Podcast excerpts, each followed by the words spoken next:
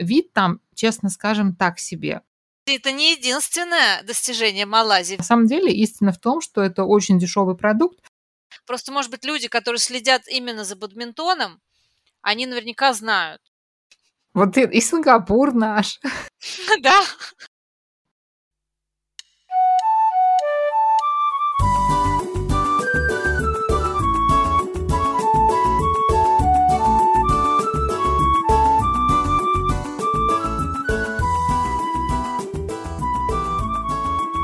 Всем добрый день, добрый вечер, доброе утро. В эфире подкаст «Сказки о Малайзии». И мы его ведущие, я Даша Кириенко и Полина Погадаева. Мы в Куала-Лумпуре по-прежнему смотрим друг на друга в экранах компьютера. У нас по-прежнему всякие изоляционные меры. Привет, Полина. Давай немножко представимся для тех, кто нас слушает впервые. Привет, Даша. Привет всем. Я Полина, востоковед, преподаватель русского языка как иностранного. И мама дочери билингва. А я синхронный переводчик, пишу книгу о Малайзии, и э, у меня двое маленьких детей. Вместе с Полиной мы уже давно живем в Малайзии и решили сделать подкаст, в котором мы рассказываем о всяких сказочных и не очень буднях в тропической стране. И вот сегодня мы решили поговорить а, о том, что Малайзия дала миру, чем Малайзия известна миру. Потому что на самом деле мы как-то постоянно сталкиваемся с тем, что страна малоизвестная. В нашем регионе не, не все найдут Малайзию вообще на карте для начала. В нашем регионе знают Бали, Таиланд, Сингапур, и вот когда эти три названия людям э, произносишь и говоришь, что Малайзия там где-то рядом между ними, то тогда вот есть какое-то узнавание. Тебе так не казалось, Поля? Ну, конечно, казалось. Потому что я помню даже сначала, э, когда там говоришь, вот я живу в Малайзии. Ой, где-где? Да, а где это начинаешь? И вот такие вот объяснения были. Вот вы знаете Таиланд? Да, знаем. Вы знаете Индонезию? Да, знаем. Ну вот между ними. Про Индонезию не знаю, но вот все говорят, есть такая страна Бали. Вот, вот ну да, да, да, я имею в виду там с уточнениями, конечно. Но мы, помимо вот сказочного Бали, мы сейчас вам все-таки о Малайзии сегодня расскажем о том, что такого замечательного она дала миру. И мы решили такой формат сегодня э, использовать. Каждая из нас будет выдавать какой-то факт, или какой-то объект, здание, э, человека, может быть, которым Малайзия известна миру или которого можно считать таким вкладом в мировую культуру, историю, там, что бы то ни было. И мы будем по очереди выдавать такие факты. Мы заранее не договаривались, кто что подготовил, и посмотрим вообще, на сколько минут нам хватит таких фактов. Ну что, давай начнем. Монетку бросать не будем, наверное. Давай, я тут уже много наговорила. Наверное, с тебя начнем тогда. Твой первый вклад в мировую, так сказать, культуру. Но мне кажется, невозможно не начать именно с этого. Это башни-близнецы Петронас, о которых, наверное, знают все. Это, да, я тоже подготовила, вычеркиваю из своего списка. Нет, ну ты можешь... Я на самом деле его не готовила, он мне сейчас всплыл, потому что я поняла, что надо с этого начинать. А, так что ты, пожалуйста, информацией делись. Я могу только общие какие-то факты сказать. Но мы вместе пообсуждаем, конечно, да. Ну давай, что у тебя есть, что скажешь? Ты же, ты видел Малайзию до Петроносов-то, кстати, в 88 году. Ну, конечно. Нет, я могу сказать, что на самом деле это действительно а, важная такая точка на карте города. То есть все знают, все дороги ведут, как мы как раз сегодня ехали по городу, и нам нужно было именно туда, потому что там на нижних этажах, вот опять же, мы объясним тем, кто не знает, там на нижних этажах находится э, торговый центр, ну, KLCC он называется. Я мужу пытался объяснить, как туда ехать, а он мне говорит, ну что ты переживаешь, все дороги ведут в КЛСС.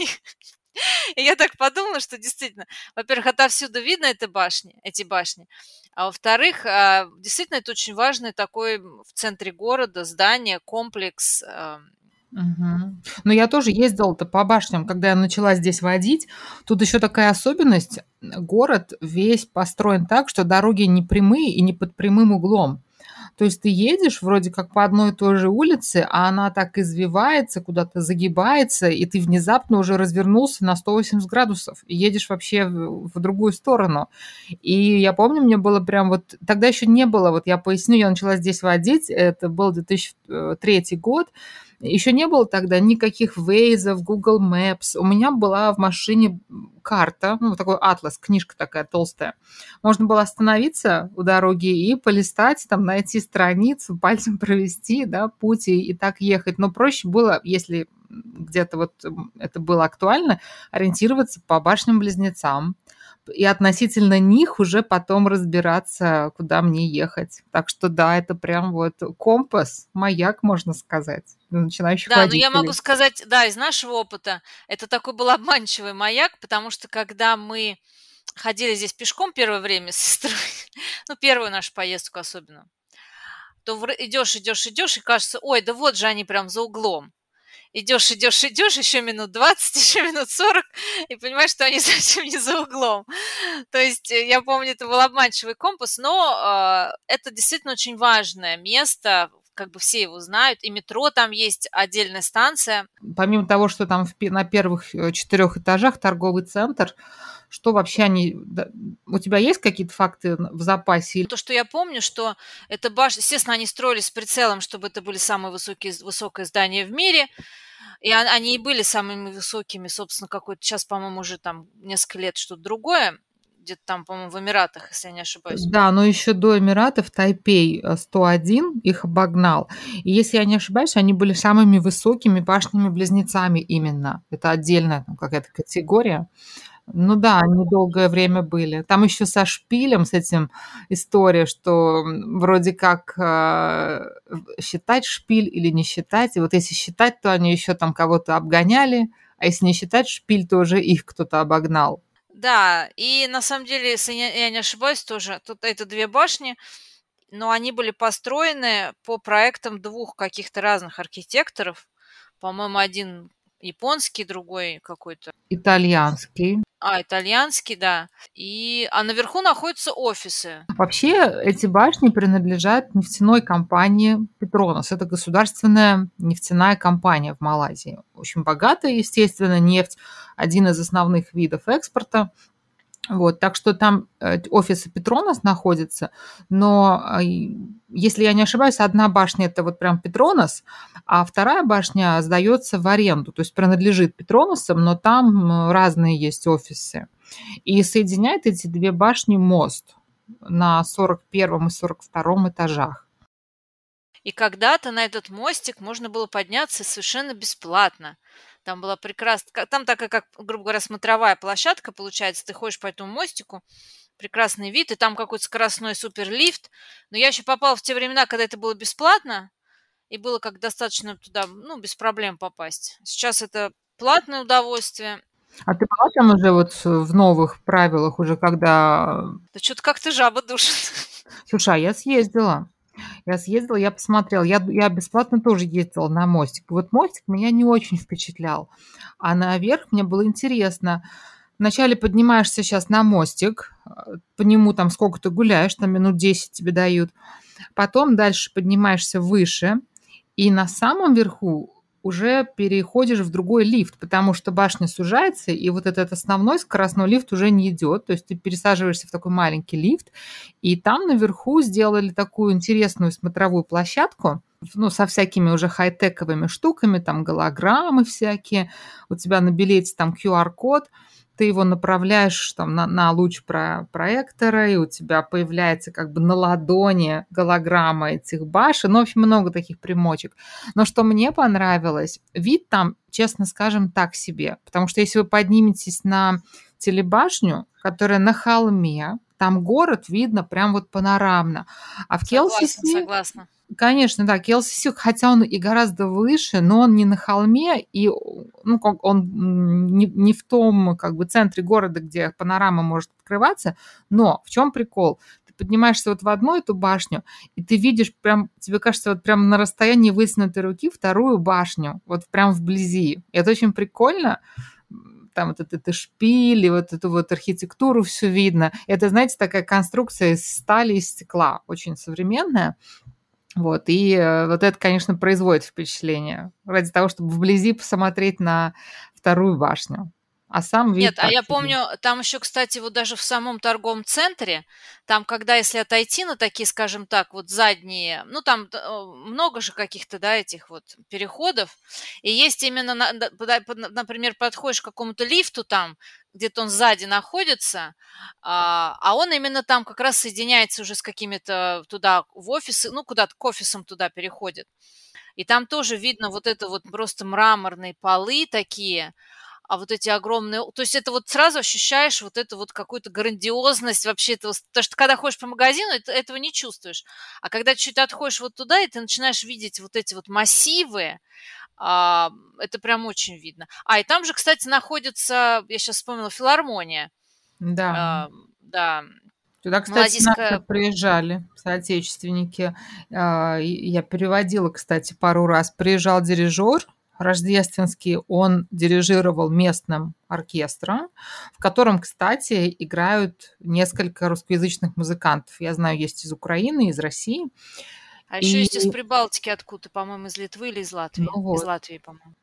Ну, Может быть, еще из каких-то стран есть, но я знаю, что вот есть там русскоязычные. Ну, не, ну, не мудрено все-таки, он, я думаю, что Россия и вообще вот постсоветское пространство славится музыкантами своими и вообще школой музыки. А я ходила как раз совсем недавно, несколько, последние вот несколько лет, я там часто бывала, и там, и там приезжали, там приезжал какой-то наш э, э, пи- пианист известный, даже, по-моему, два разных пианиста, я вот на них ходила.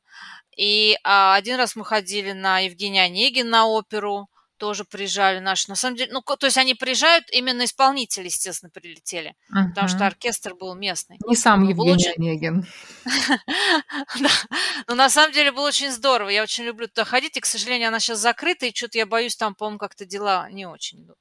Ну, это такой автопик у нас Ну, небольшой. вообще, тут, э, если в топик, тут как бы любовь-то к культуре, не сказать, что прям сильно пламенная. И вообще, как мне кажется, вся эта филармония существует на деньги Петроноса, на нефтяные деньги, потому что это престиж, это круто, вот классическая музыка. Но так, чтобы вот прям народ туда вот валом рвался, этого все-таки нет. И вообще это, ну, здесь не так много мест, где можно сходить на классическую музыку, А оперу, уж на балет. балет тем более. Тем более, да. Ну, ладно, перейдем в более тогда по- популярные темы вокруг Петроноса. Вот в заключение, может быть. Ты помнишь, такой был француз Ален Робер, который порывался на эти башни залезть.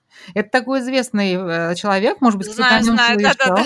У него такая фишка в том, что он э, по всему миру ездит и пытается залезть без снаряжения на всякие известные высотные здания. И, конечно, это нелегально, его ловит полиция, но это такой, как бы, мне кажется, пиар, его как-то ловят нехотя, то есть они его не сразу начинают ловить, дают ему там немножко залезть, Но поди поймай еще его залез как высоко. ну, пойди поймай, пока тут в Малайзии, вон, пока, небось, приехали все вот эти службы, они же сами-то не полезут за ним без снаряжения. Вот, но он тут залез так прилично, причем не один раз. Он два раза, по-моему, умудрился сюда приехать, хотя после первого раза э, ему пообещали, что все, больше он сюда не прилетит и не залезет, и его будут прям специально отслеживать, и вообще в районе КЛСС он персона нон-грата, но на второй приезд его тоже чуть ли не на 20 этаже уже вообще заметили, что он там есть в Скрутили. стране, да. А еще, кстати, в наших, вот что-то меня прям понесло про Петроноса, уже 15 минут, и мы все с них никак не слезем, как А это, кстати, это не единственное достижение Малайзии в Вот мировую я это говорю. Ну ладно, вот быстро тогда. Там снимали еще «Западню» с Шоном Коннери, и одна моя знакомая там снималась в массовке. По-моему, кстати, там это не, это не единственный фильм, который снимался а, вот там с этими с Петроносами. По-моему, еще где-то было, если я не ошибаюсь. Ну, в общем, это известный такой, скажем так, Символ символ. страны. В общем, приезжайте. Да. Ну вот, что-то я так за- загорелась, что аж с меня второй факт, а я что-то мора... я что-то не соберусь с мыслями. Так, переходим к второму факту. Но я тоже тогда начну с такого очевидного прям. Джимми Чу. Вот тот самый Джимми Чу, дизайнер обуви, малазиец. И об этом мало кто знает, хотя, я думаю, нет такой, по крайней мере, женщины, которая не знает, что такое Джимми Чу. Ну, как бренд. Или, по крайней мере, который не мечтает, да, об этой обуви. Ну да, или, ну, уж мечтает там, не знаю, ну, ну да, ну да, но слышала уж точно. Или смотрели «Секс в большом городе», где помимо Манола а, Бланик. Манола, да, Бланика еще постоянно вот Джимми Чу упоминаются. И Джимми Чу, на самом деле, с острова Пенанг, это такой небольшой, но известный вообще многими людьми и многими культурными а, фактами остров на севере страны. И Джимми Чу там когда-то работал в сапожной мастерской. Он с другом были подмастерьями в мастерской у отца этого друга. И друг там, кстати, до сих пор работает. Эта мастерская там до сих пор есть. Там можно заказать э, обувь. Ну, а Джимми Чу, соответственно, пошел дальше. В Англии, в Англии он живет, в Лондоне. Ну, кстати, у меня подруга очень моя близкая, она прям а, вот этим вот прям обувь Джимми Чу, она прям говорит, э, что очень удобная. То есть для нее это прям вот вообще... Это я тоже ей когда рассказала, говорю, так вот Джимми Чу-то из Малайзии. И прям так сразу приятно становится. Ну, кстати, он-то продал ведь уже э, этот бренд. Уже он ему не принадлежит. Хотя он называется, конечно, по-прежнему Джимми Чу. Да, причем я прочитала, кстати, про него, а, что у него, оказывается, в, в свидетельстве о рождении написали фамилию неправильно, у него на самом деле фамилия Чоу. Пишется, да, через OW в конце. А ему написали double O, две О. И поэтому вот так и осталось Джимми Чу. Ну что, давай с Джимми Чу. Все, следующий с тебя вклад. Ну, раз мы говорим о как, как, так называемых селебритис местных, то я вставлю свои пять копеек с Мишель Йо. Но на самом деле она очень известная актриса, ее знают очень, вот в Азии ее просто знает вообще там каждый, по-моему, я не знаю, там, пятиклассник, потому что она в огромном количестве фильмов снималась. Она родом из Малайзии, и она очень и здесь популярная, и в Гонконге, и в Сингапуре. И вот она в Голливуде снималась, но самый, наверное, известный фильм Crouching Tiger, Hidden Dragon. тигр, затаившийся дракон. А, затаившийся дракон. Он, по-моему, получил там Оскар, ну, в общем, прогремел фильм на весь мир, хотя он на китайском языке. Ну вот из известных последних, чтобы на английском и чтоб с ней. Безумно богатые азиаты. Ну, я не знаю, насколько он был популярен. Ну, в русскоязычной среде не знаю. Но в английском он, конечно, прогремел, потому что это был первый голливудский фильм, снятый полностью про азиатов. Э, то есть там не то, что там подружка главной героини, китаянка, а прям вот все там про сингапурских китайцев. И там все, все эти актеры известны, но мы их все очень хорошо знаем. На самом деле классный фильм, мне очень, очень понравился, я его с удовольствием посмотрел посмеялась от души. То есть я всем рекомендую. Я все узнала, я все реалии прям узнала. Я очень вот рекомендую. Да, да, да. Мишель Йо там не главная героиня, но она, как всегда, конечно, шикарная. Там она мама главного героя. Ну, в общем, она, как всегда, там затмила всех, по-моему. Ну, кстати, вот этот ее фильм, это, собственно, наверное, первый фильм тоже, который я с ней посмотрела, вот этот «Крадущийся тигр», я тоже была в диком восторге, но я всегда предпочитаю смотреть фильмы на языке оригинала. Вот На особенно китайском, вот, что ли? Ну, конечно, с титрами. То есть я считаю, что в этом а. такой колорит. Ну, естественно, я, тит... я не понимаю китайского, к сожалению. Вот я думала, ты раз такая подучила китайский. Я что-то не поняла твой посыл чему ты Нет, потому что, потому что в этом прям колорит фильма. Вот они э, а, теряется вот это с этой озвучкой. Ну, и да. если, вот я всегда считаю, что если есть возможность, особенно такой фильм, как «Крадущийся тигр», то есть надо смотреть, конечно. Но это моя личная рекомендация, я никому не навязываю. Теперь мой факт. Вклад, вернее. У меня я сейчас с темы селебрити пока сойду. А, каучук. Вот резина и каучук. Уж не знаю, насколько это известно, но а, Малайзия один из крупнейших производителей каучука в мире – резины и изделия из резины. И, может быть, об этом не все знают даже, но я сейчас покопаюсь в интернете, найду процент, а, какое количество вообще изделий, а, процент всех изделий из резины в мире именно идет из Малайзии. Ну, на самом деле, да, вот когда здесь живешь, это как-то настолько само собой разумеющийся факт, то есть а, эти, потом постоянно видишь эти каучуковые пальмы. Да, это, это, да, это дерево, пальма, и там делают такие надсечки по диагонали и привязывают... Э, ну, типа такую чашечки форму, такой. контейнер, да, в который стекает такой белый каучук. И его собирают утром, пока он не успел при жаре затвердеть, и перерабатывают. И такое дерево, у него э, жизненный, ну, как бы цикл, вот сколько оно может вообще плодоносить, около 10 лет, после чего эти пальмы вырубаются, и э, там, через какое-то время можно сажать новые, новые.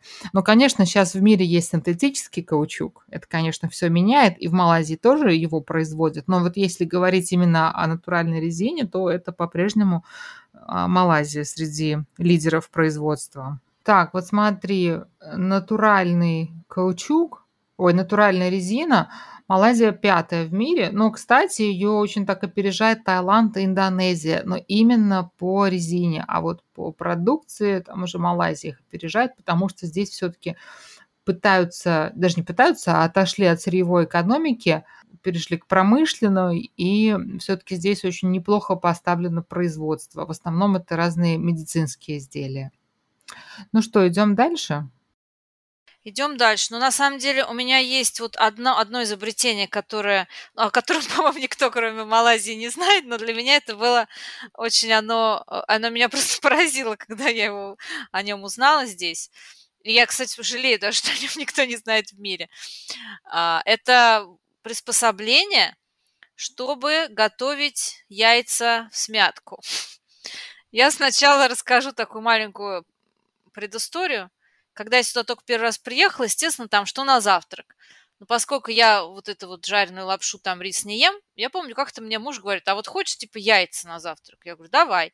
И мы с ним в каком-то, соответственно, кафе местном, он заказывает. А у них здесь вот популярно именно вот эти half-boiled eggs, ну, по-нашему, да, яйца смятку.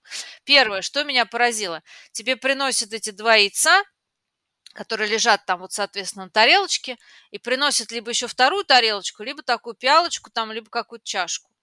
И приносят перец белый и соевый соус.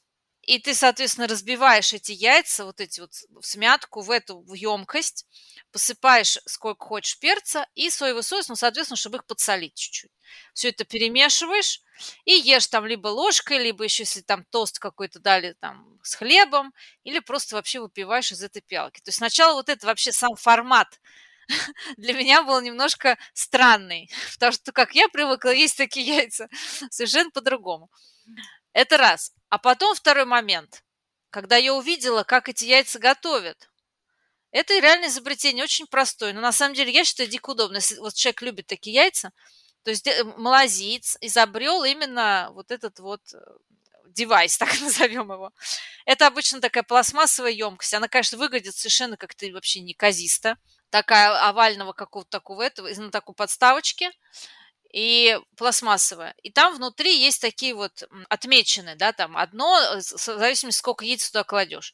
Ты кладешь яйца туда, соответственно, сырые, заливаешь кипятком, соответственно, если у тебя одно яйцо, заливаешь там до первой палочки. Если у тебя два яйца, там ищешь где две. До этого, значит, заливаешь воды, закрываешь крышкой, которая тоже там пластмассовая, и ждешь.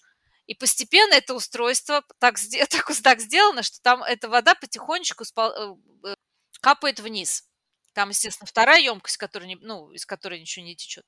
Она собирает эту воду внизу. И когда вся вода ушла вниз, яйца готовы.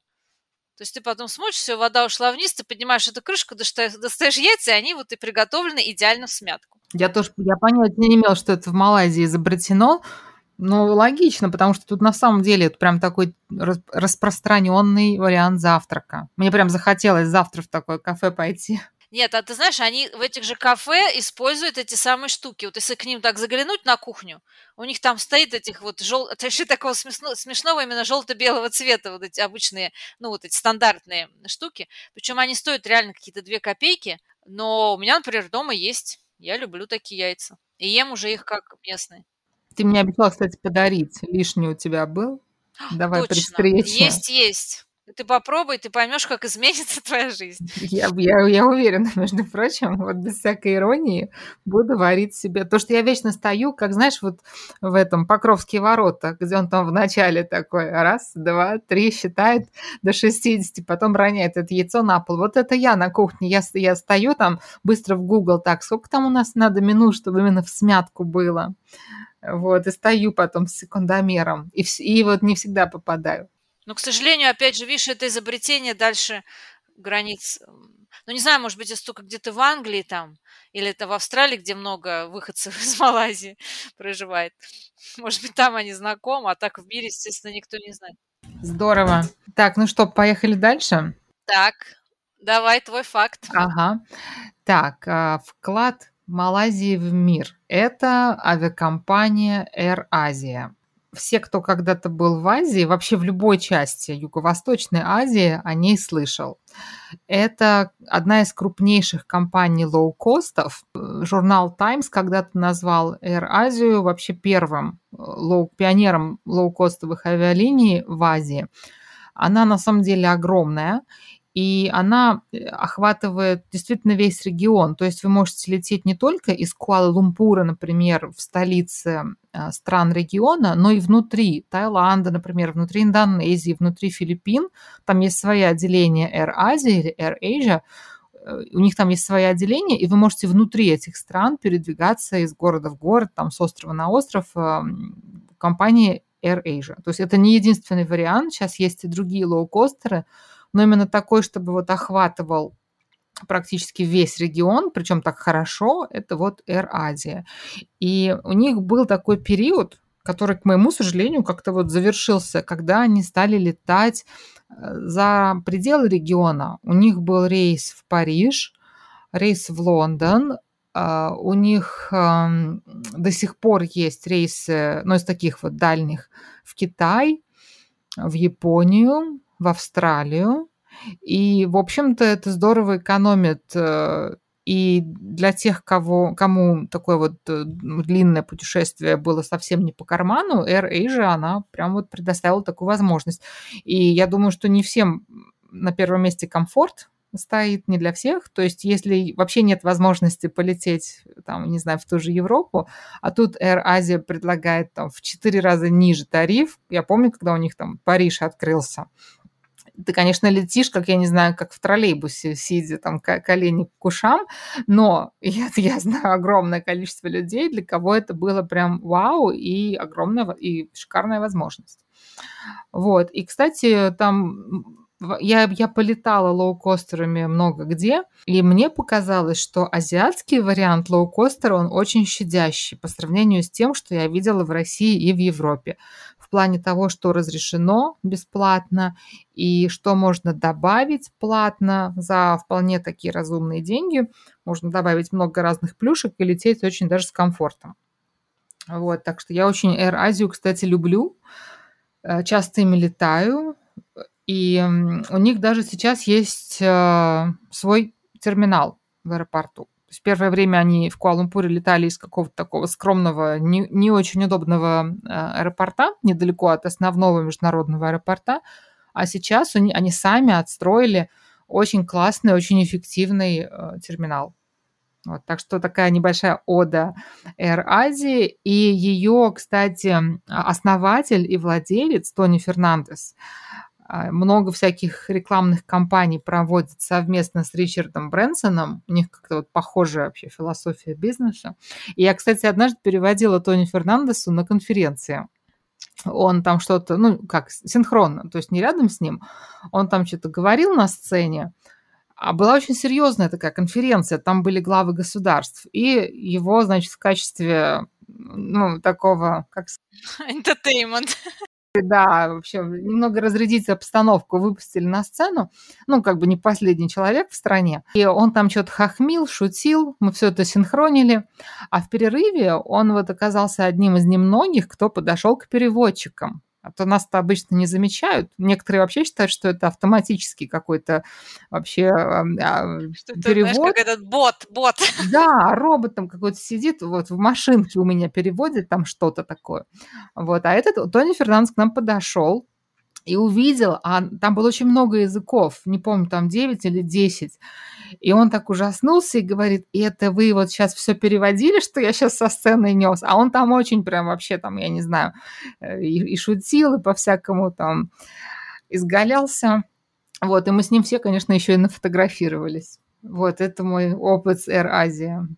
Нет, я согласна с тобой, я тоже их на самом деле люблю. И они еще строили здесь, в Малайзии, по крайней мере, были их личные отели. Потом они предлагали, помню, и мобильную связь, то есть можно было сразу там сим-карту купить на борту. И, и тоже я с тобой абсолютно согласна по поводу лоукостеров в Азии и в Европе, там, в России. Но в России как-то я нет, а, по-моему, в Европе что-то как-то, да, или я, или я хотела лететь лоукостером, но потом меня кто-то отговорил, или я сама же отказалась от этой идеи, потому что, как я поняла, что там какой-то вообще смешной багаж и, или там еще что-то. Ну, в общем, какие-то были такие минусы очевидные. И я поняла, что у нас здесь, потому что в Азии, да, я тоже полетала много разными, и из Сингапура тоже и в австралийскими летала там всякими. Ну да, ну там очень можно комфортно лететь. Я помню, как ты летела э, в Японию, там 7 часов.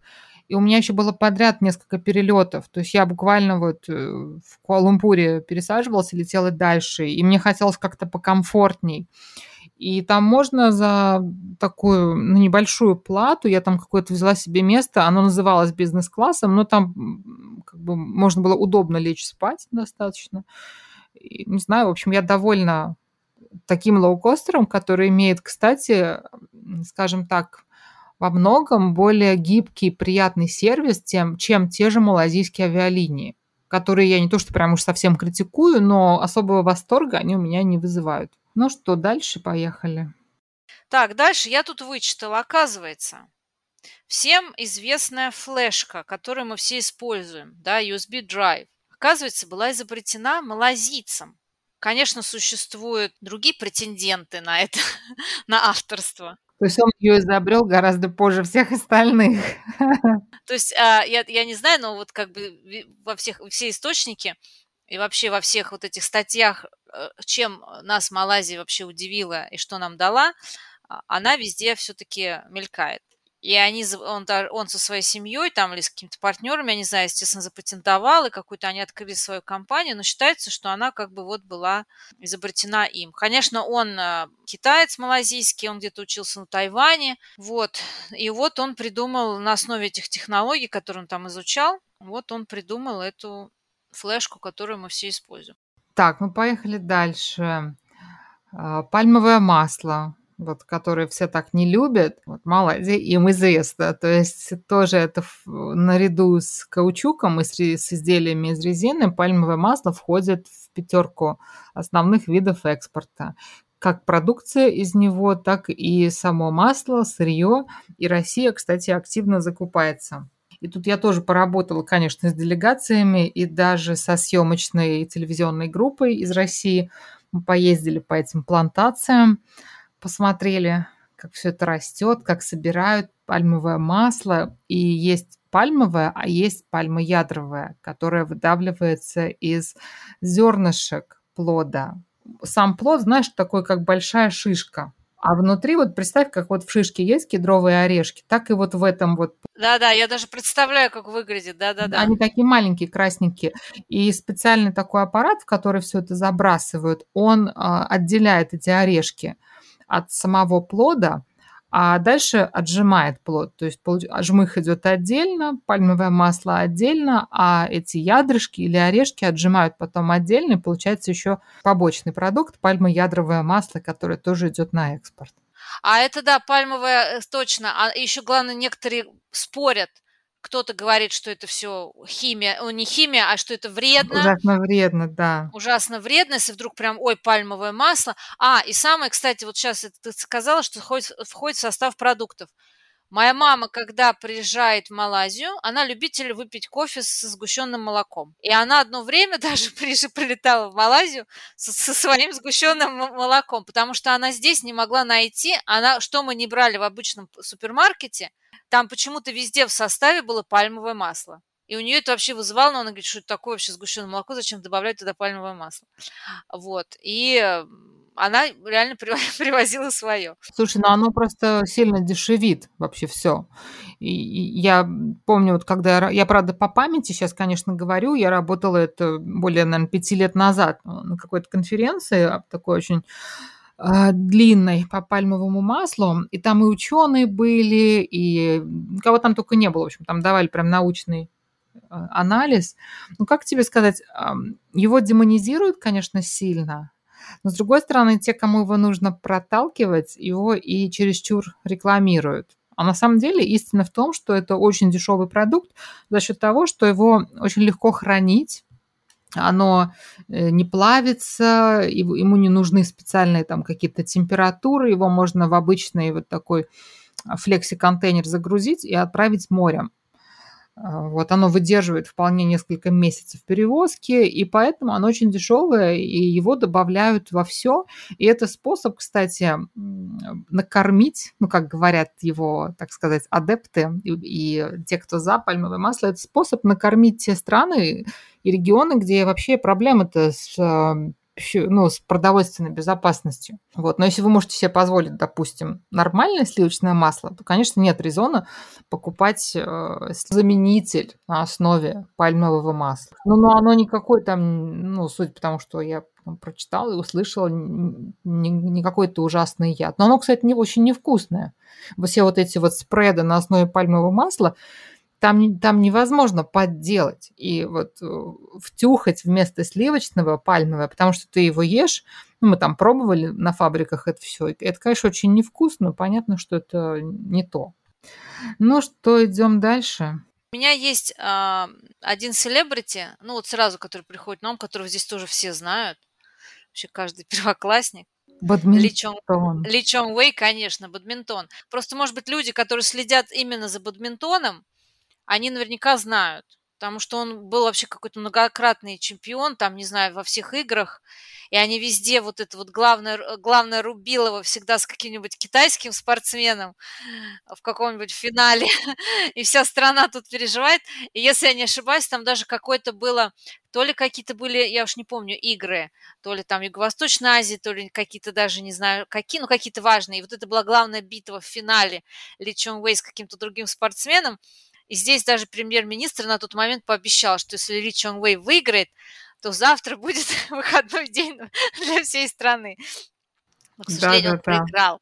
Да, и здесь, а, ну, здесь действительно, как нет, я ничего не говорю, он, конечно, прекрасный спортсмен, но это здесь, конечно, просто хит. Но это вообще один из самых распространенных видов спорта, это бадминтон, в него играют. Причем Самое смешное, я могу сказать, со своей стороны, я, мы можем сказать, в России тоже это распространенный вид спорта, все в него играют. Уж я думаю, кого не спроси, Но каждый играл в бадминтон. Да, да, да. Конечно. Я тоже так думала.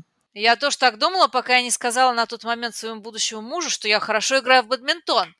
Он сказал, ну давай сыграем. И он тебя размазал по корту. Да не то, что размазал. Я за полчаса, он с места не сдвинулся. А я просто была, я бегала по этой э, несчастной полянке из угла в угол. Он меня гонял так, что я после получаса я просто рухнула. Мой муж левой рукой со мной играет. Когда мы играем в бадминтон, он левой рукой играет и тоже особо не бегает, а, а меня просто вот, я просто летаю по корту и проигрываю. То же самое, поэтому я после этого поняла, я еще общем, как-то тоже с пинг-понгом промахнулась. Ну ладно, в общем, после этого я уже не стала лезть ни да. в Ну, это как спорт. футбол в Италии. Они тут прям... Я, кстати, вот у меня в книге есть, в книге о Малайзии есть глава там, о всяких национальных интересах и что здесь любят, и у меня там очень много как раз про бадминтон.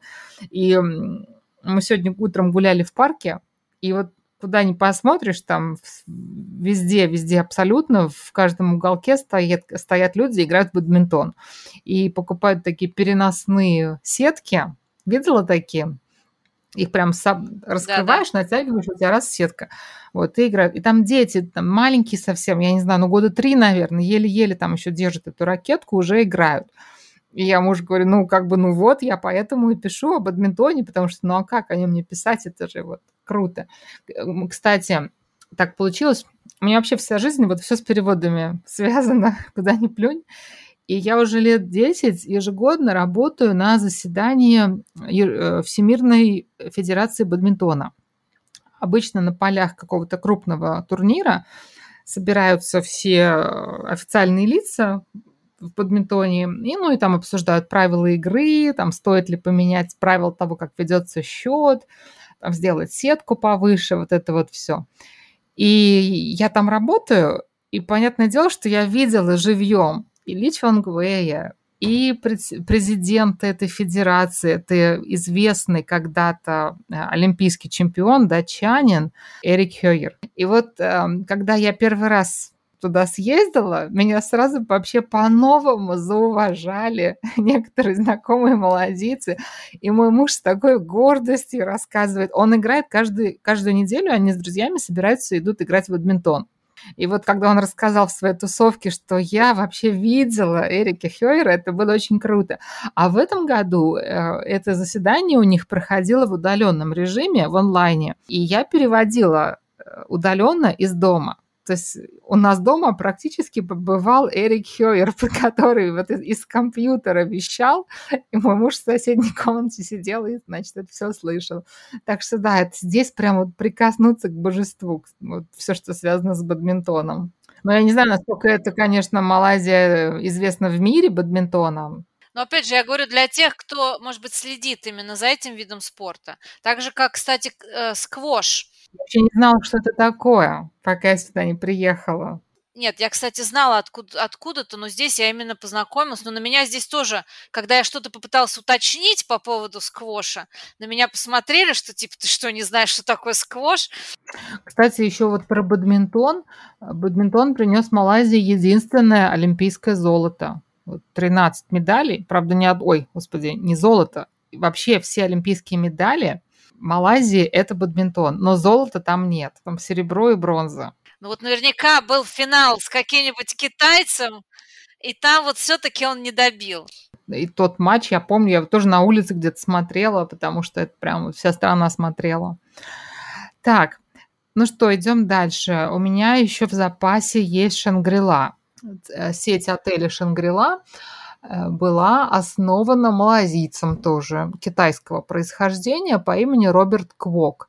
И хотя первый, первый отель Шангрила был открыт им в Сингапуре, это, тем не менее, малазийский бизнесмен и малазийская сеть отелей. Ну, кстати, справочку вставим сразу.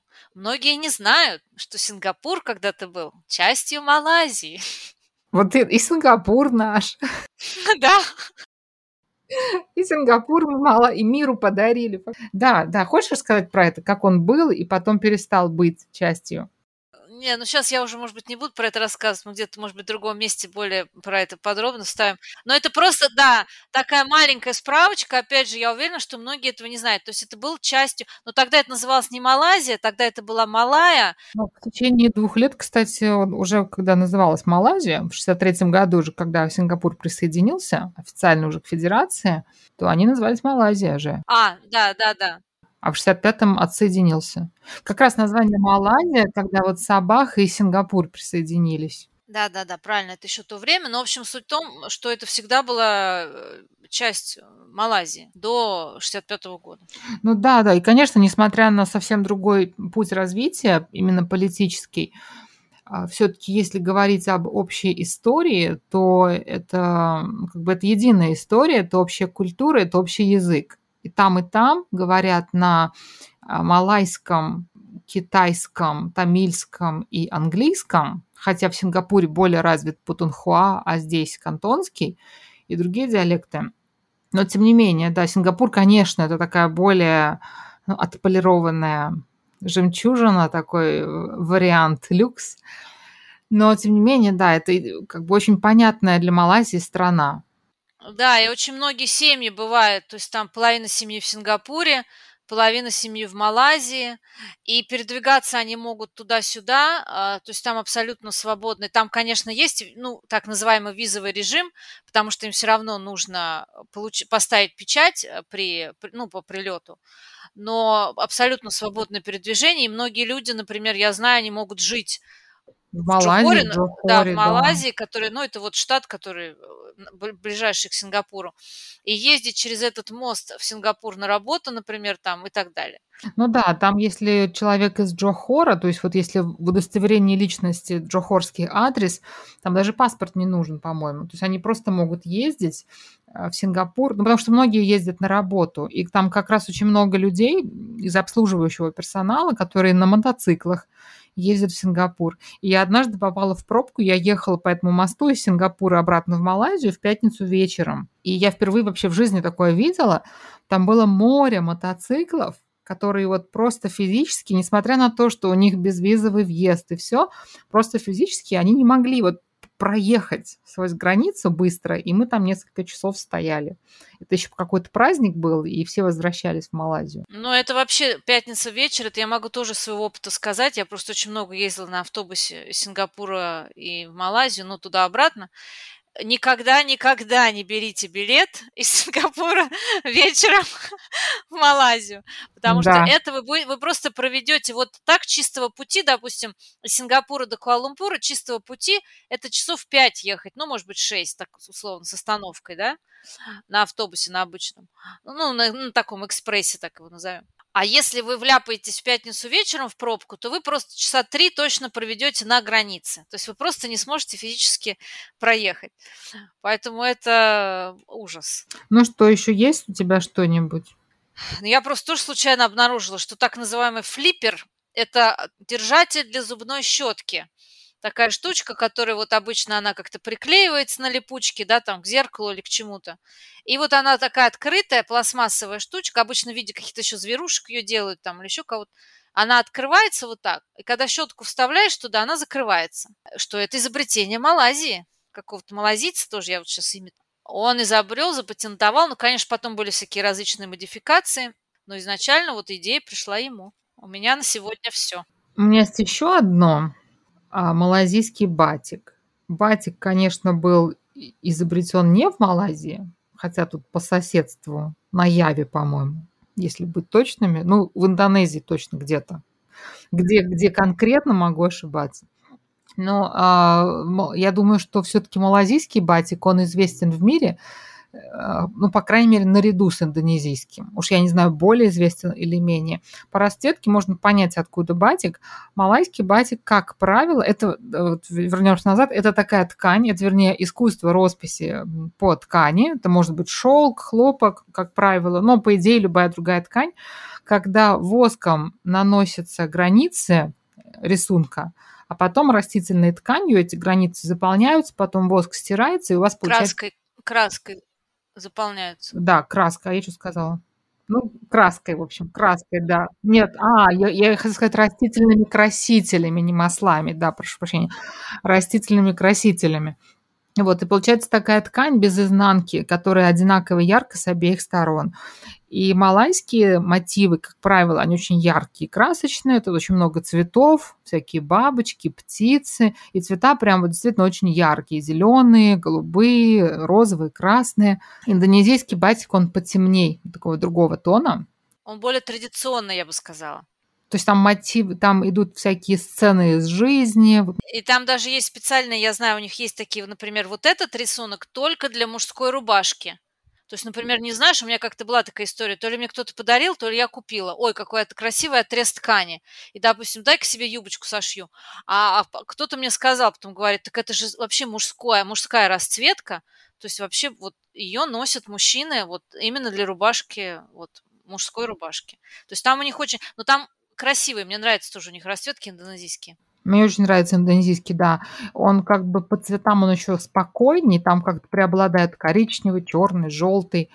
Вот, а малайский он прям такой тропическое буйство. Но, кстати, из этих батиковая рубашка в Малайзии считается формальной одеждой. То есть на прием можно прийти, вот на прием, где форма одежды официальная, можно прийти в батиковой рубашке с длинным рукавом мужчинам. И так, кстати, одеваются послы, например, так одеваются официальные лица, которые здесь находятся с визитом, или там малайские официальные лица за рубежом, малазийские.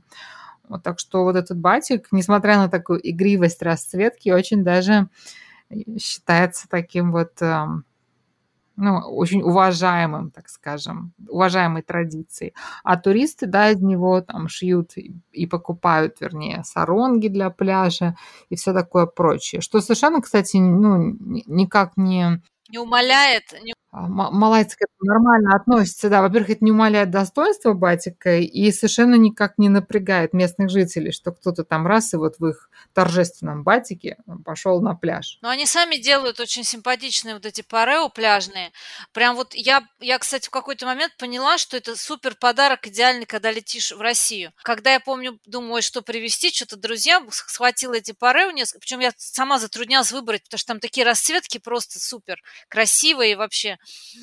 И когда я их купила, и у меня там все просто, ой, вообще супер подарок, то все были настолько довольны, я поняла, думаю, ну это вообще как бы реально, мне голова не болит, и людям приятно.